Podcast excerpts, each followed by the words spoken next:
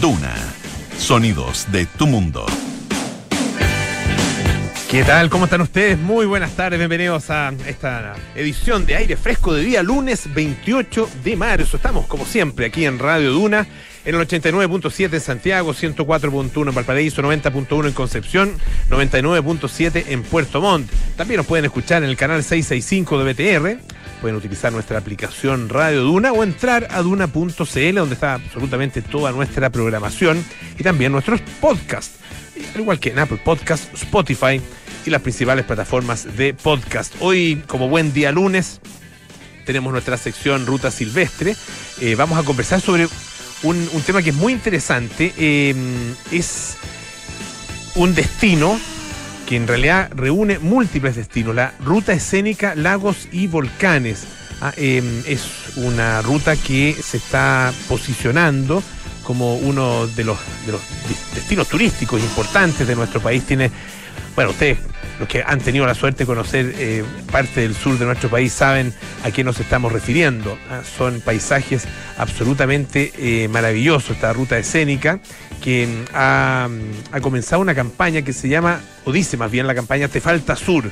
¿ah? Eh, y junta alrededor de 4.000 emprendedores, operadores turísticos también, que invitan a los visitantes nacionales a conocer eh, todos estos lugares que a veces están un poco, o los consideramos un poquito más escondidos, allá en la región de la Araucanía, en la región de los ríos y también la región de los lagos. Y lo interesante que tiene es que además es una experiencia no solo escénica, no solo paisajística, sino que también eh, cultural, eh, gastronómica, de productos, distintos tipos de productos que también se pueden encontrar en, en esa zona con una mezcla eh, de orígenes, eh, criollos, coloniales, ancestrales, amapuche, pehuenche, huilliche, etc. Estaremos conversando con eh, una de las iniciadoras, de las impulsoras de esta iniciativa y es experta en desarrollo culinario occidental en el Nahua Yanquihue, Blanca Vela Coracho.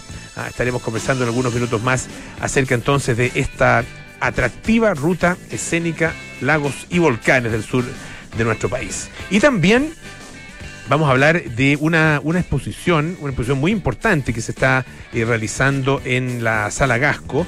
Eh, lo comentaba hace algunos días eh, nuestro experto César Gauler y nos contaba acerca justamente de esta exposición de Santos Chávez, un destacadísimo artista chileno, que desgraciadamente ya falleció, falleció el año 2001, que tiene una historia además bien impresionante, él es de, del sur de nuestro país, de la región de la Araucanía, específicamente de la provincia de Arauco, ¿ah? eh, en un lugar que se llama Canigual, allá nació eh, y bueno, falleció, como les decía, el año 2001 en Viña del Mar y se, eh, desde, desde ese lugar en el campo, ¿ah? eh, al interior de la región de la Araucanía, bueno, logró eh, obtener, eh, no, solo no, solo alcanzó un desarrollo artístico tremendo, sino que también uh, logró obtener muchísimo éxito con, eh, con su obra.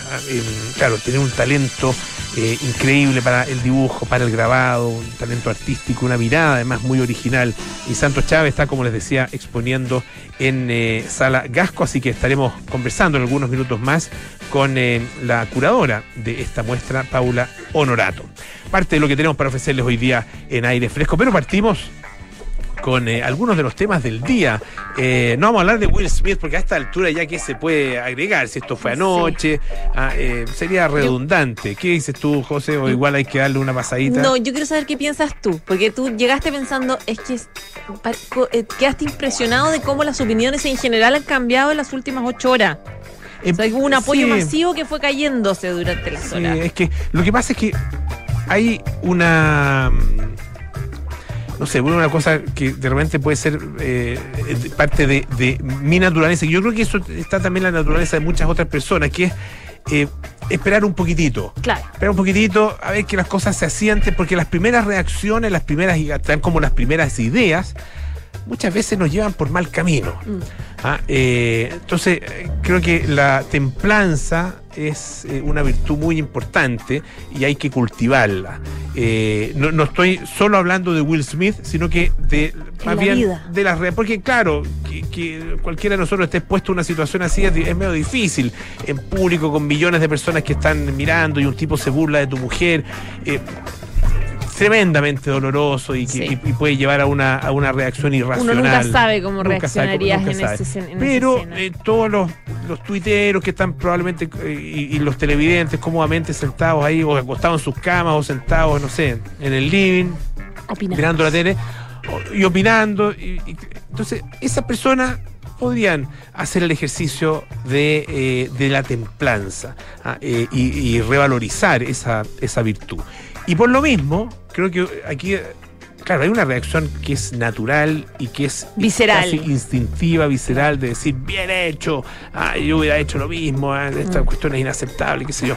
Pero también vivimos en una sociedad donde, o sea, vivimos en, en sociedad, eh, en, eh, en- en una civilización además, donde la utilización de la violencia para la solución de los problemas, por más que te duelan, no es aceptable. Ah, Y punto. Entonces, como que he visto ese tránsito en muchas personas y, y- ese, y- en la opinión pública, si es que uno digamos, puede tener alguna, no, no solo hablo de las redes sociales, sino que también de eh, lo que han expresado muchas personas a través de los medios de comunicación. Eh, y finalmente hay de alguna manera una, mm, eh, una, eh, no sé, definición eh, final, que es la de lo- la propia academia, que condena a los hechos. No es que ellos tengan la última palabra en la vida, pero sí tienen la última palabra en este, en este contexto. Claro. ¿Mm? Yo creo que Will Smith cuando se paró se empezó a repetir en el camino. Y ese es como ese cachuchazo, de, decíamos cómo llamarle, cachetada, no es ni cachetada ni combo, porque es más que cachetada y menos que un como charchazo. un charchazo Mm. raro, como con con movimiento pero poca fuerza, porque cualquier combo así como bien dado No, sin- no fue un combo, de- pero no improvi- fue más que una cachetada, Claro. pero menos que un. Pero como que como que. Rock no- como que no se no se movió entonces fue como claro, como que no lo hizo con tanta fuerza cuando llegó arriba al escenario yo creo que ahí entendió como lo que decíamos llegó al escenario y dijo uy creo que me arrepentí pero ya no puedo hacer nada tengo que Ya- algo tengo ya- que hacer ya- aquí ya estoy hecho. Claro Sí, ahora la.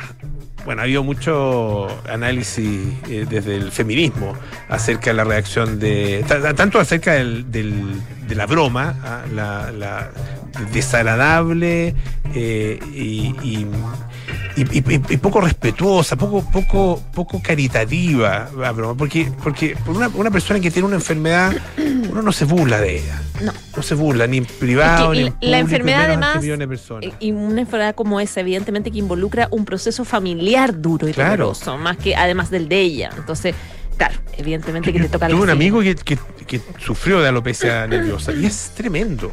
Es tremendo, es, es- es una enfermedad eh, frente a la cual hay muy poco que hacer.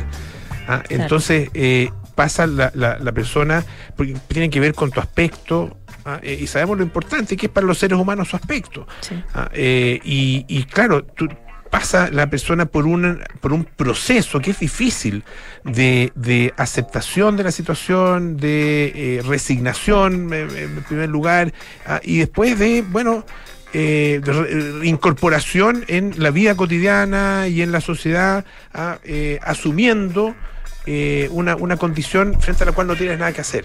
Entonces, eh, eh, poco respeto también por ese proceso. Ahora, nada, Will Smith podría haberle costado caro, podría haberlo, haberlo denunciado a la policía.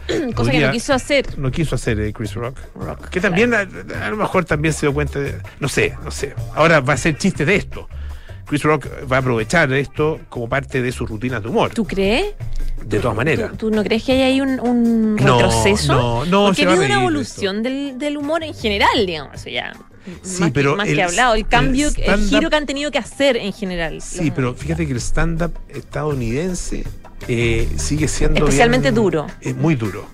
Sí, Muy muy, de bullying. crudo, muy crudo. Y muy, y muy, y muy de bullying, exactamente. Sí. Pero bueno, es tema del día, sin duda. Todo- y no solo aquí, en, o sea, en todas partes del mundo están hablando. de Lo este tocamos tema. igual, Sí. ¿viste? Está bien, está bien.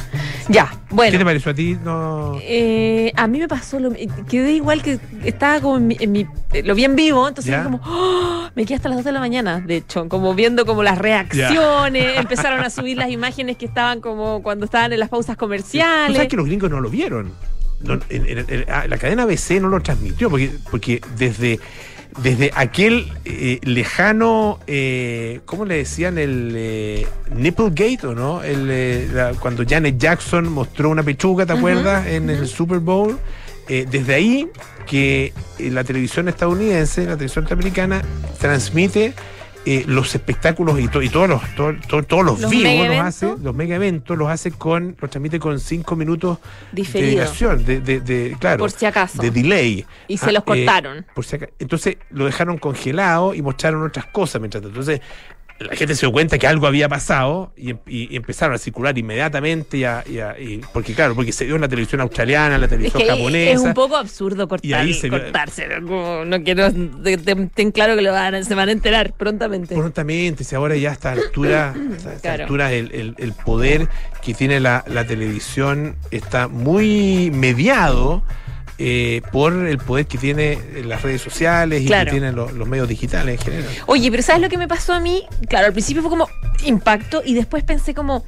Este es como, esta es como la típica idea también de que a las mujeres hay que protegernos a nivel de golpes porque somos vulnerables en el mundo. O sea, como que en el fondo todavía no podemos estar en un espacio eh, protegido de bullying, de acoso, de lo que sea, porque siempre tiene que estar un hombre como protegiéndote o, o- no sé, defendiendo tu honra o tu, o tu seguridad, etcétera. Eso me molesta un poco, esta cosa de como que sea un hombre, como cuando uno está, no sé, cuando uno a mí me cargan esos temas de cuando uno va caminando por la calle y alguien te, te- te grita un piropo y como que ahí tu pareja como que se enoja, quiere, no sé, agarrarse a como una cosa. Nunca me ha gustado eso, como la defensa como de no sé, como de la seguridad de la mujer, que creo que ojalá todas pudiésemos sentirnos seguras, digamos, que no existía, que no me molestaran por mi enfermedad, que poder caminar por la calle sola, como que me quedé un poco con ese sabor amargo. Al margen del cagüín, que fue muy sabroso, hay que decir. ya. Oye, hablemos de pandemia. Hablemos de pandemia, ya. Lo que pasa es que, bueno, hoy día salieron resultados de pandemia que siguen siendo relativamente buenos, digamos. Se reportaron hoy día en menos de 5.000 casos, 4.463 casos, 65 decesos, que siempre son muy lamentables, pero una positividad de 7,5. Todas las regiones disminuyen en los últimos 7 y 14 días, por lo tanto, se está instalando una sensación de que esto ya es un resfriado y eso ha hecho, ha generado un desincentivo en los procesos de vacunación, especialmente en los más niños, eh, lo que evidentemente es preocupante por miles de razones. Primero porque se exige un aforo del 80 eh, para los aforos en los colegios, que sea sin aforo tiene que ser el 80% vacunado, que es una de las exigencias Claro. eh, de- de- incluso del nuevo gobierno. Eh, bueno, razón por la cual, para poder un poco seguir con, con este proceso de vacunación y que los padres vayan a vacunar a sus hijos y que los padres vayan a vacunarse a sí mismos, es que se acordó que los, equi- los equipos de vacunación del COVID van a ir a los colegios, a los establecimientos educacionales a partir del próximo mes de abril. Eh, la idea de elevar la cobertura de los niños, niñas y adolescentes. Eh, recordemos que esto fue anunciado por la Comisión Nacional de Respuesta Pandémica, que fue la que anunció el gobierno del, del presidente Boric, para un poco dar respuesta al desincentivo que hay en general en el proceso de vacunación, porque si tú tienes, por ejemplo, a personas mayores de 12 años, más del 90% tiene sus dosis, pero si tienes a niños entre de 8, de 6, 7, 8 o incluso menos de 4 años, el menos de 5 años, el proceso de vacunación va bajando, bajando, bajando, incluso casi a la mitad. Entonces, claro, por eso se, se genera esta, esta idea de, de ir a los colegios para incentivarlo, porque puede ser que algunos papás no puedan, no tengan tiempo o, como decía, no sientan que esto ya pasó. Y hay que recordar que no pasó. Y hago el link con eh, algunas comunas que están pensando en sacarse la mascarilla, como Chile Chico, a través de su consejo eh, municipal que estableció que ya no es necesario usar, usar mascarilla porque, y dice el alcalde Luperciano Muñoz, porque es una decisión, no es una decisión caprichosa, sino porque la gente ya está cabreada con el uso de la mascarilla. Entonces, claro, está casi estamos todos cabreados por el alcalde. Entonces la Ceremi salió para el carro y decirle, oiga, esto es nivel nacional, así que póngase la mascarilla, no me importa su consejo municipal, digamos, todavía tenemos que usar mascarilla. Sí, pues la- lo, lo que decía el Consejo Municipal no puede estar por encima de lo que decía la autoridad eh, No. central. Así que, nada, pues. Ahora, cada vez más gente dice sin mascarilla, o con la mascarilla ahí con en la mano, a Sí, muchas eh, personas en las duda calles. eh, Pero también hemos ido aprendiendo que si uno sale a caminar, sale a trotar, no sé, andar en bicicleta, las posibilidades de contagio son re pocas. Pero es verdad que uno cada vez usa menos, por ejemplo, los bares. Bueno, ahí, ahí, ahí, sí hay eh. posibilidad de contagio. Y así está pasando. Ya, pues José. Ya, muchas un abrazo. gracias. Chao. Escuchemos a Peter Gabriel con Big Time.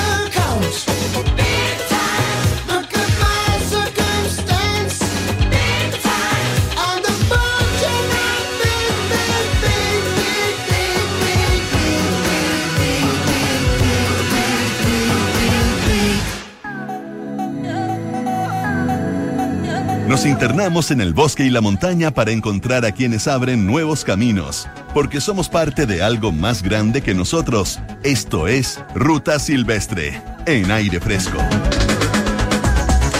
Bueno, eh, nuestra sección Ruta Silvestre hoy día vamos a darle una, una vuelta eh, a, la manera como en general abordamos eh, la naturaleza, el paisaje, eh, la maravilla que tienen nuestros distintos territorios.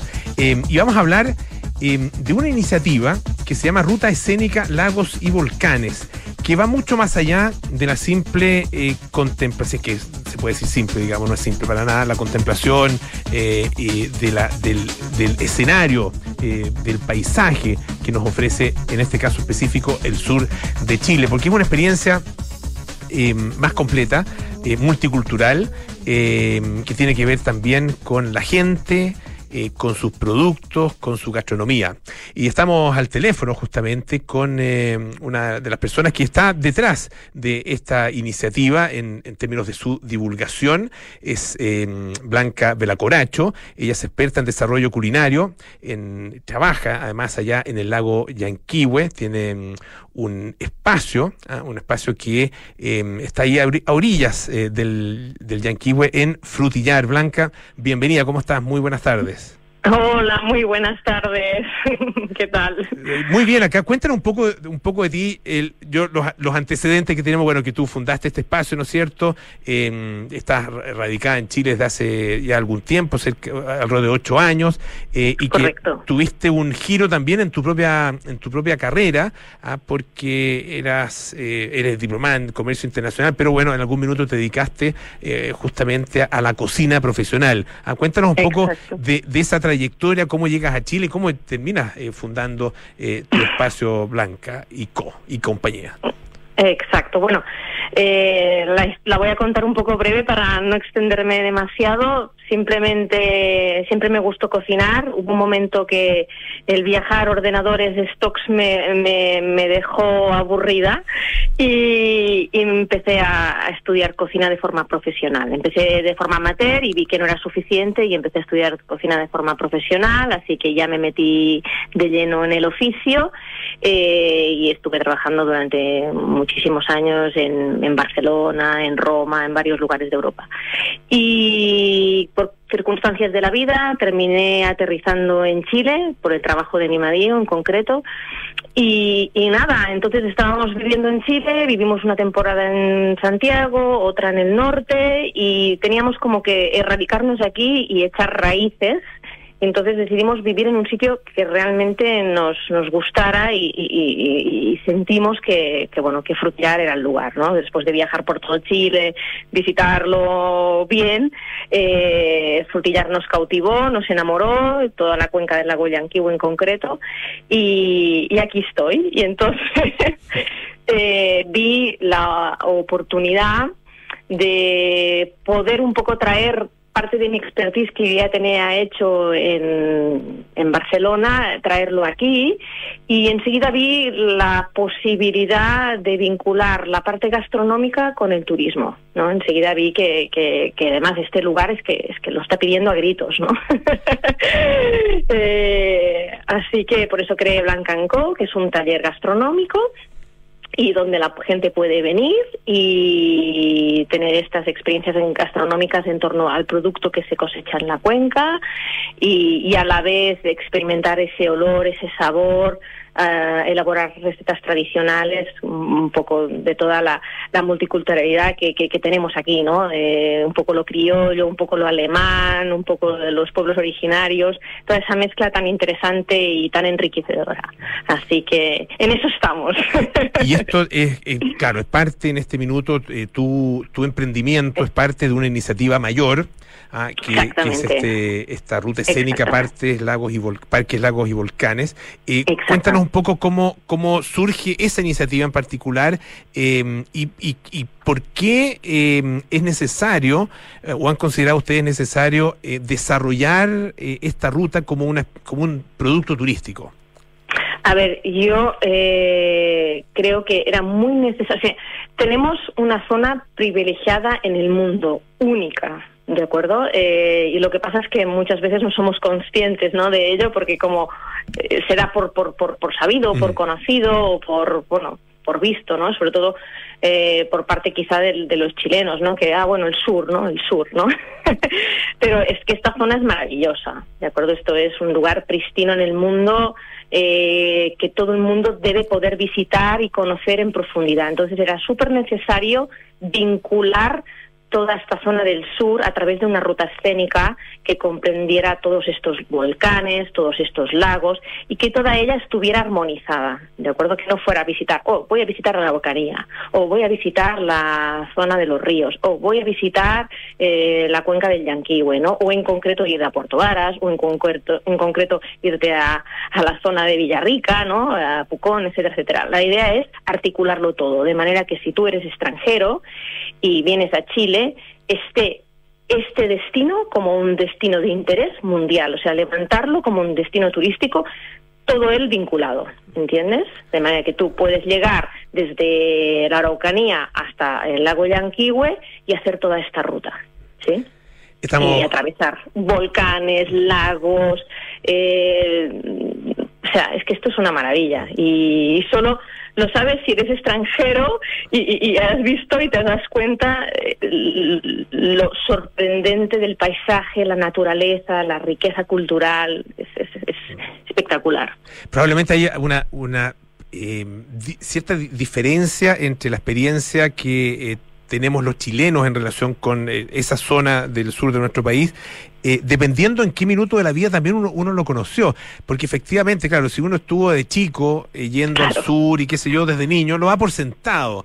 Ah, pero pero la, la, cuando, cuando uno conoce ciertos lugares, ya, ya más de adulto, ah, y, y viene, no sé, de la zona central de Chile, qué sé yo, eh, se encuentra efectivamente con, eh, con, un, con lugares ah, y con eh, paisajes y experiencias que son efectivamente de nivel de nivel mundial ah, en términos del, del, del, turismo que es posible hacer en esos lugares. Ah, les recuerdo, estamos conversando con Blanca Velacoracho, que es eh, fundadora de Blan Blanca and Company o Blanca and Co. Sí, sí, sí, y una de las impulsoras de esta, de esta ruta, em, la ruta Lagos y Volcanes de allá al sur de nuestro país. ¿Cuáles son los, eh, los elementos que hacen eh, única esta zona, a tu juicio, no solo desde el punto de vista paisajístico, sino que también desde el punto de vista eh, cultural y, claro. y, a nivel también de, de los habitantes de la zona?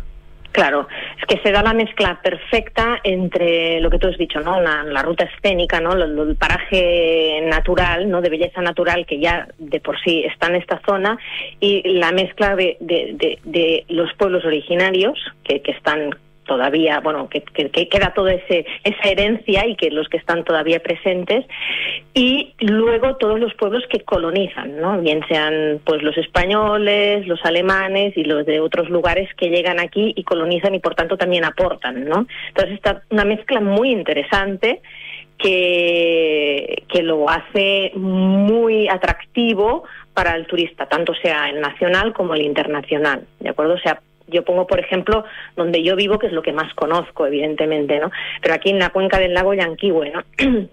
que tenemos toda la, y en concreto en Frutillar, en, el pueblo donde yo estoy ubicada, que tenemos toda la herencia de los colonos alemanes, ¿no? Eh, mezclado con, con los huilliches, mezclado con, con también lo que nos llegaba de los españoles, ¿no? Eh, eh, es, es, espectacular. De manera que aquí te puedes encontrar, y, y, hablando más desde el sector en el que yo me muevo, del gastronómico, ¿no? Te puedes encontrar que tenemos recetas donde intervienen la, la, la, las tres partes, ¿no? Y es súper divertido, a mí me parece muy interesante.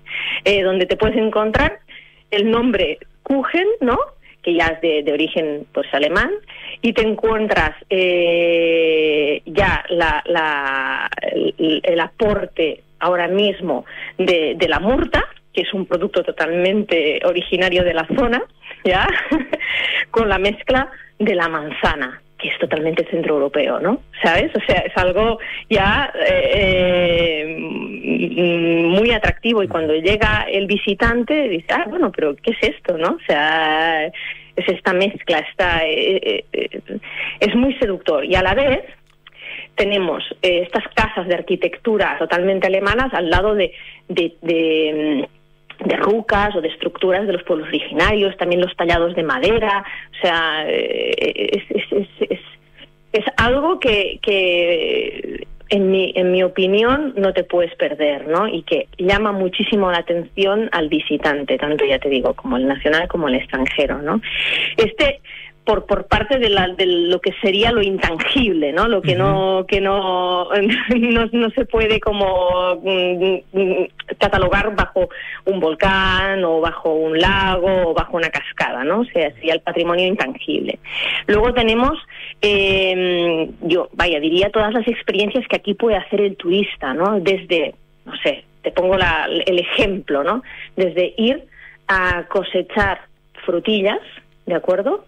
Eh, en un campo eh, de un productor local, por lo tanto, donde, donde la agricultura es biodinámica, eh, sostenible, etcétera, etcétera, con vistas al, al volcán Osorno. ¿Cómo te quedas? ¿De acuerdo? O sea, estás ahí con tu canastito eh, estupendo, que además seguramente lo ha hecho una señora mapuche o una señora huilliche de aquí, ¿no? Que tiene todavía, digamos, la cultura del trenzado. Eh, y, y, y estás ahí con tu canasto maravilloso y estás ahí cosechando las frutillas y delante tienes el volcán. ¿Vale? Y luego cuando terminas, o sea, o te las puedes comer, o puedes elaborar cualquier mermelada con ellas, o te comes un, un, postre elaborado o un helado elaborado con ellas, pero es que por si fuera poco, terminas y te coges un kayak y te vas a dar una vuelta por el lago. O si hace buen tiempo, te bañas en él. O si hace frío, te subes y esquías. O sea, no sé, yo creo que... y además, por si fuera poco, te vas luego y te das un paseíto unos kilómetros más para allá y te haces un trekking de miedo, ¿no? De, de, de, de kilómetros, te haces el camino solitario, etcétera, muchos que hay, donde puedes llegar a ver parajes insólitos, ¿no? Eh, yo creo que la ruta escénica de lagos y volcanes, y hablo en concreto más de la, de la cuenca en la que estoy yo, porque, repito, es la que yo más domino, eh, es, es, es un destino imprescindible y único si eres amante de la naturaleza. ¿De acuerdo? Y por eso se ha lanzado muchísimo durante estos últimos meses eh, el eslogan no de necesitas eh, necesitas el sur no, uh -huh. ¿no? De, de, de, poder te hace falta de, sur claro. exacto te falta sur te no falta de poder sur, de poder salir al aire libre y disfrutar de, de, de, estos parajes que nosotros tenemos, conectar con la naturaleza, conectar con el bosque, uh -huh. con los árboles nativos, poder salir a navegar en el lago, hacerte un trekking, acampar, ¿no? De, conectar otra vez, porque estamos tan inmersos en la cotidianidad, en la ciudad, en, en, en, en estos espacios cerrados, que conectar otra vez con lo que somos en esencia es muy necesario, ¿no? Blanca, eh, una última cosa. Eh, ¿Qué, ¿En qué estamos al debe? ¿Qué, qué, qué falta eh, para que esta zona eh, se desarrolle eh, con la potencialidad que tiene y de manera, y lo agrego inmediatamente porque creo que es importante, de manera sostenible? Ah, porque, porque también, sí. claro, uno puede pensar en un tipo de desarrollo que, que finalmente vaya en contra y que, y que en definitiva destruya justamente la riqueza que se intenta Correcto. aprovechar. Sí. Sí, mira, bajo mi punto de vista estamos en el debe en, primero, concienciar la, la población nacional de la, de la riqueza tan, tan extraordinaria que tenemos a nivel de, de patrimonio natural, ¿de acuerdo? Eh, o sea, concienciar de los árboles nativos, las plantas nativas, o sea, concienciar de la preservación de ellos, educar, en definitiva, ¿de acuerdo? O sea, es una conciencia, educación a, a, a la nación en general, ¿no? Decir, oye, tenemos todo esto, cuídalo, manténlo, presérvalo y foméntalo, ¿de acuerdo? Una vez eh, la población nacional está educada en esos aspectos, eh, se trata de divulgar. ¿Ya? Porque si tú recibes turistas extranjeros, pero tú estás concienciado y convencido, es muy fácil que los que lleguen también lo respeten. ¿Vale? Claro. Entonces. y, y, y, hay que empezar por casa, hay que empezar por casa. Empezar por casa y, yo creo que, hay, en, todo caso, eh, más allá más allá incluso de la de la eh, conciencia que nosotros podamos tomar eh, un muy buen ejemplo en alguien como tú que viene de afuera que se encuentra con eh, estos lugares únicos en el mundo que los que los valora ah, y que y que además trata de, de incentivar su conocimiento y su desarrollo. Blanca Velacoracho te queremos agradecer muchísimo que haya estado esta tarde aquí en Radio Duna. Que esté muy bien Muchas gracias a vosotros y eso, a, tratar de, empaparse de todo lo que tenemos, valorarlo, preservarlo y, darlo a conocer. Muchísimas gracias, Blanca.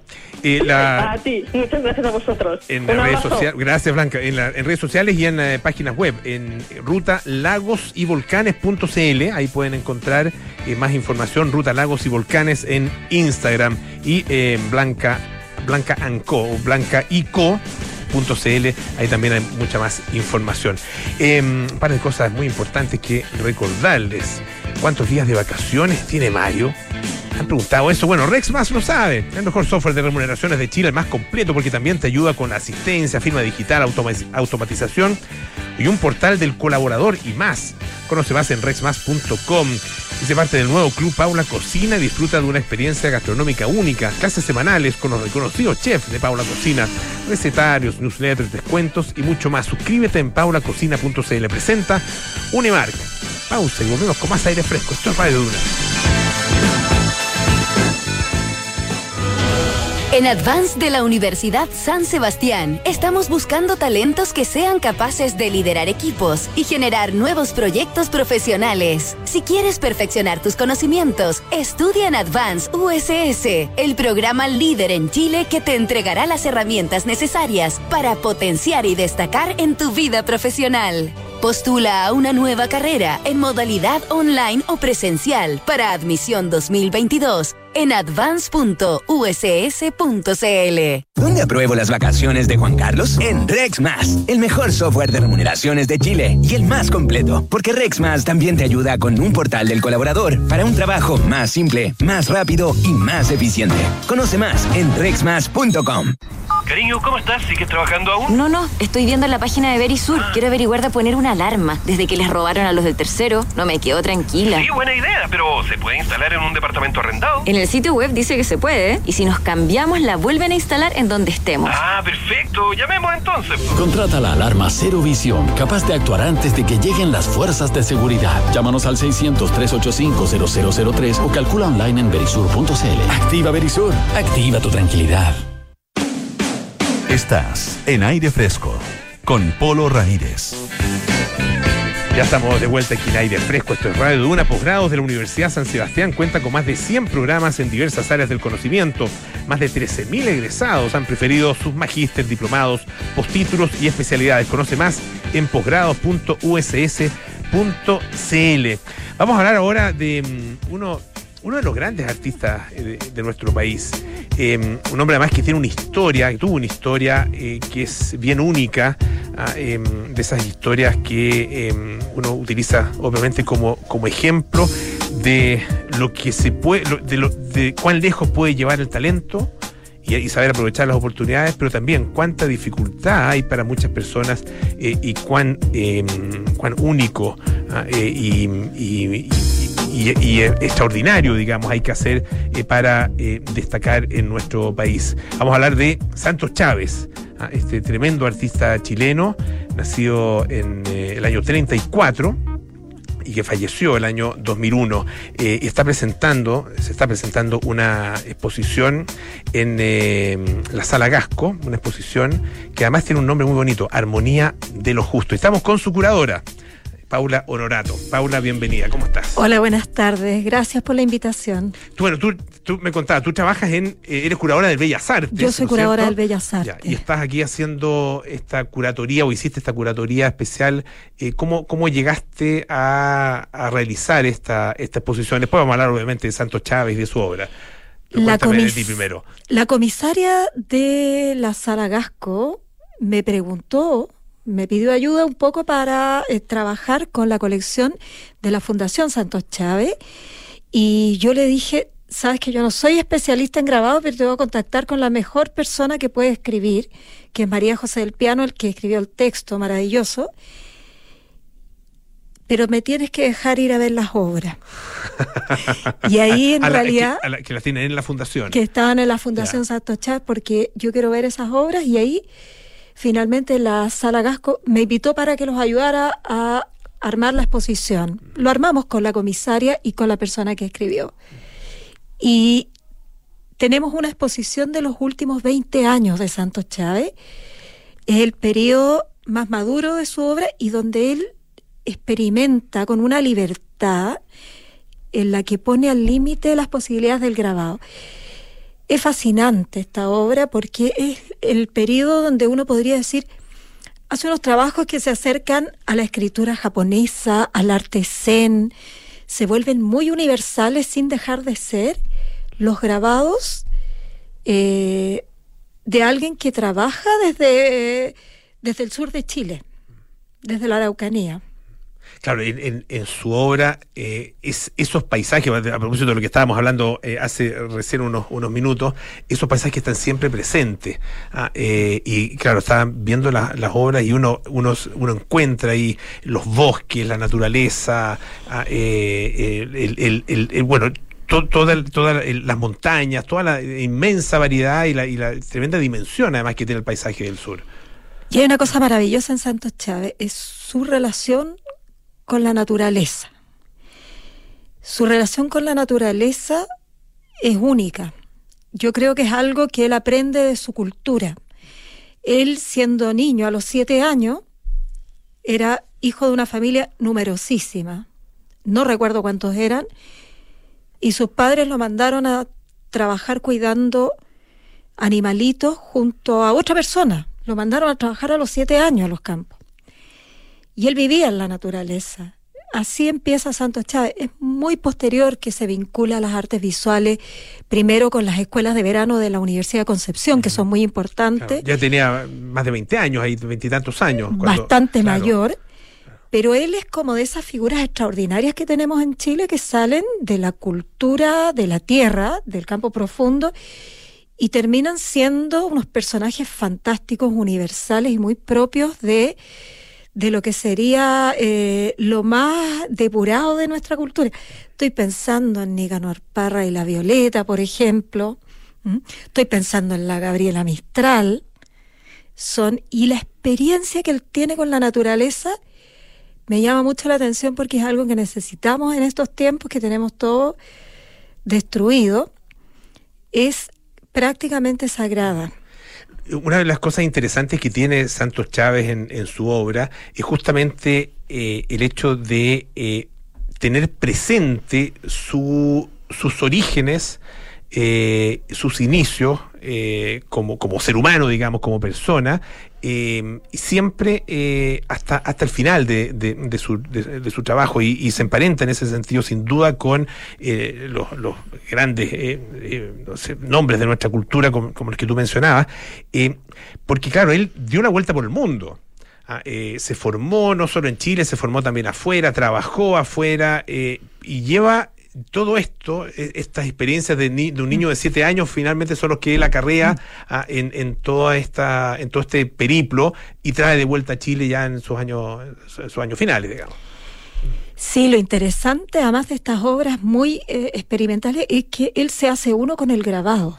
O sea, esta experiencia de la naturaleza y el medio del grabado, que es un medio eh, bastante, hay que domesticar ese medio, hacen que él se haga uno y que además logre darle a su obra algo que es muy fascinante porque cuando tú ves los grabados de él son muy directos. No hay que ser un experto en arte contemporáneo para disfrutar y comprender y tener la experiencia de esa de esos grabados que él transmite de una manera, eh, yo te diría que parecen que fueran muy simples, pero son, como te decía, como el arte seno, como la escritura japonesa, que son muchos años para llegar a un gesto ¿ah? o para llegar a un trazo. O... Entonces eso los vuelve algo absolutamente accesible al público general. Y eso yo lo recomiendo muchísimo. Tratamos de que la muestra también diera cuenta del medio, de cómo están hechos estas imágenes maravillosas que están descargadas, fíjate que de toda violencia. Es bien curioso, porque la vida de Santos Chávez fue bastante dura, su niñez fue dura. Luego él es un ciudadano del mundo que transita, se autoexilia, vuelve. Pero su obra, todo eso como que ha sido depurado. ¿Ah? Es una cosa bastante mm. fantástica lo que él logra. Estamos conversando con Paula Honorato, que es la curadora de esta exposición que se está presentando en la Fundación Gasco, en la Sala Gasco, Armonía de lo Justo, que es eh, una presentación de la Fundación Gasco y de la Fundación eh, Santos Chávez. Él eh, trabajaba, estos grabados son grabados en metal, son en, en, qué, para explicarle también a la gente un poco cómo es la técnica del grabado. la mayoría de los grabados que tenemos exhibidos son silografías, son grabados en madera, y tenemos tres litografías que son grabados en piedra, eh, que son los, las últimas piezas de la, de la colección. Eh, la exposición incluye un video más bien didáctico, se muestran un poco sus herramientas y las matrices, porque el grabado es una obra eh, seriada y, de eso eh, da cuenta un poco la exposición. En, todo caso, claro, la idea también, como la exposición de la sala Gasco da a la calle, es una gran vitrina. También la idea es que eso pudiera invitar a todo tipo de público y uno cuando descubre la técnica también descubre lo que él llega a lograr. Porque todas las líneas que están ahí son hechas en madera previamente, con una matriz, o en piedra en este caso. Y bueno, Armonía de lo Justo también eh, quisimos, eh, con el título, apelar tanto a una cuestión formal, o sea, él con muy pocos elementos hace mucho. Genera una experiencia muy directa, como te decía, muy accesible y muy profunda. Y además, Armonía de lo Justo apela a una cosa ética del arte, eh, que es sumamente importante que es justamente que así como en lo formal, lo preciso da con el resultado que él quiere, en lo ético, lo justo genera algo que, que es muy importante en estos tiempos. Mm. Sobre todo eh, necesitamos como ese tipo de experiencia. Entonces, él tiene un aspecto bien místico, la verdad. Por eso es, es muy cercano, como les decía, al, a la, a la escritura japonesa, al zen, y, y, creo que es un ser humano extraordinario que nos dejó, yo lo conozco solo por estas obras y, y como son tan directas, uno eh, es como si estuviera hablando con él ¿ah? cuando trabaja con las obras. Eh, en, a partir de tu experiencia en el Museo de Bellas Artes, eh, ¿cómo, ¿cómo y dónde más bien eh, ubicas a Santos Chávez dentro del, del, del espectro, digamos, artístico chileno? Santos Chávez pertenece a la gran tradición del grabado que tiene, eh, podríamos decir que su foco fundacional en el sur de Chile, luego se expande a Santiago. Es muy importante el taller 99, mm. donde él ahí también termina de eh, formarse, pero muchos de los grandes grabadores como como eh, Vilche, por ejemplo, también, ¿ah? Millar, vienen del sur de Chile. Y hay corrientes que son eh, algunas que cultivan una iconografía bastante popular. Escames, por ejemplo, también es del sur de Chile. Eh, Santos y otros que cultivan una eh, iconografía mucho más contemporánea. ¿ah? En ese caso, Vilches, Millar, pero vienen de vienen de la misma, misma, podríamos decir, foco y están muy vinculados también al desarrollo del muralismo en el sur de Chile. Es muy importante la Universidad de Concepción en el desarrollo del grabado. Y el taller 99 sin duda. Y el grabado también tiene esa carga de esta obra seriada más accesible a otros públicos no elíticos como los de la pintura. Claro, eh, entonces hay ahí también eh, una carga política en el medio en sí, en elegir este, este medio. Y bueno, yo en realidad los dejo súper invitados porque eh, Santos Chávez es realmente extraordinario. Yo diría que eh, bastante, todavía falta por descubrirlo, terminar de descubrirlo. Nosotros quisimos abordar una perspectiva nueva. Eh, muchas veces se ha destacado como su pertenencia también a la cultura mapuche y a esa iconografía más popular.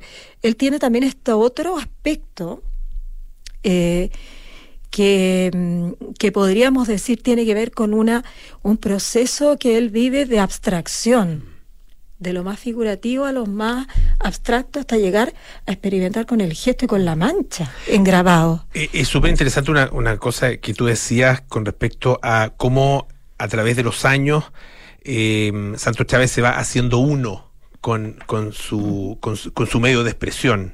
Ah, pasa, eh, pasa con grandes artistas.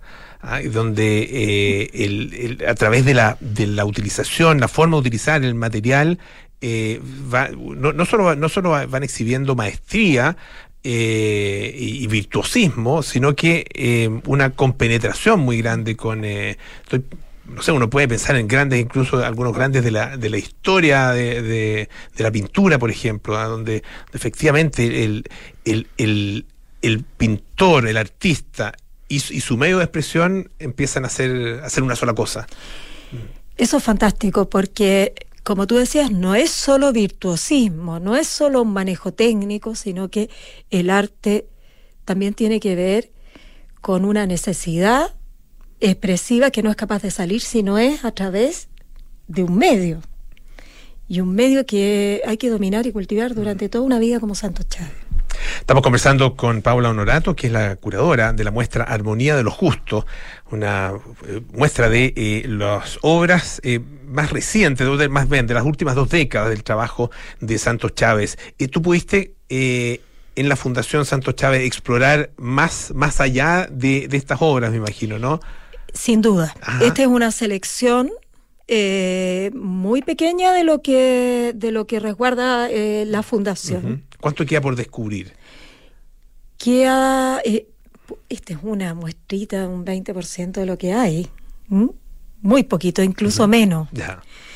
y bueno, ahí hay una tarea muy grande de Fundación Santos Chávez, de uh -huh. cuidar esto y y seguir colocándolo a disposición de los estudiosos y del público para disfrutar de esta obra que es absolutamente eh, maravillosa, sencilla, sublime, tiene todo eso junto. Una última cosa, eh, Paula, eh, que algo que siempre, siempre pregunto, eh, ¿cuál es la, dirías tú, disposición eh, que debe tener el espectador frente a una obra como la de Santos Chávez y particularmente en esta exposición? Bueno, como en todas las cosas, simplemente hay que sentir y sentirse para ver el arte. Sin prejuicios ni nada. Que, que pase más, no, no, tanto por la cabeza, que pase más por, por la guata. Sentir y sentirse, que es algo bastante difícil. Mm. Pero sí, al menos las galerías y los museos tienen todo una, una acondicionamiento para eso. En eso ayudan, digamos, las instituciones de arte. Eh, pero claramente es mirar, sentir nomás. Sentir y sentirse, me encantó Sentir eso. y sentirse. Sí. Paula Honorato, muchísimas gracias por estar esta tarde acá en Radio Duna. Que esté muy gracias bien. Gracias a ti. Bueno, ya nos vamos. Viene cartas notables con Bárbara Espejo. Hoy la despedida de Henry Miller a Anais Nin. Luego Nada Personal con Josefina Ríos y Matías del Río. A las 8, Terapia Chilensis con María José Ochea, Arturo Fontaine y Andrés Benítez. Luego Sintonía Crónica Epitafios con Bárbara Espejo y Rodrigo Santa María. Otis Red en la edición de hoy.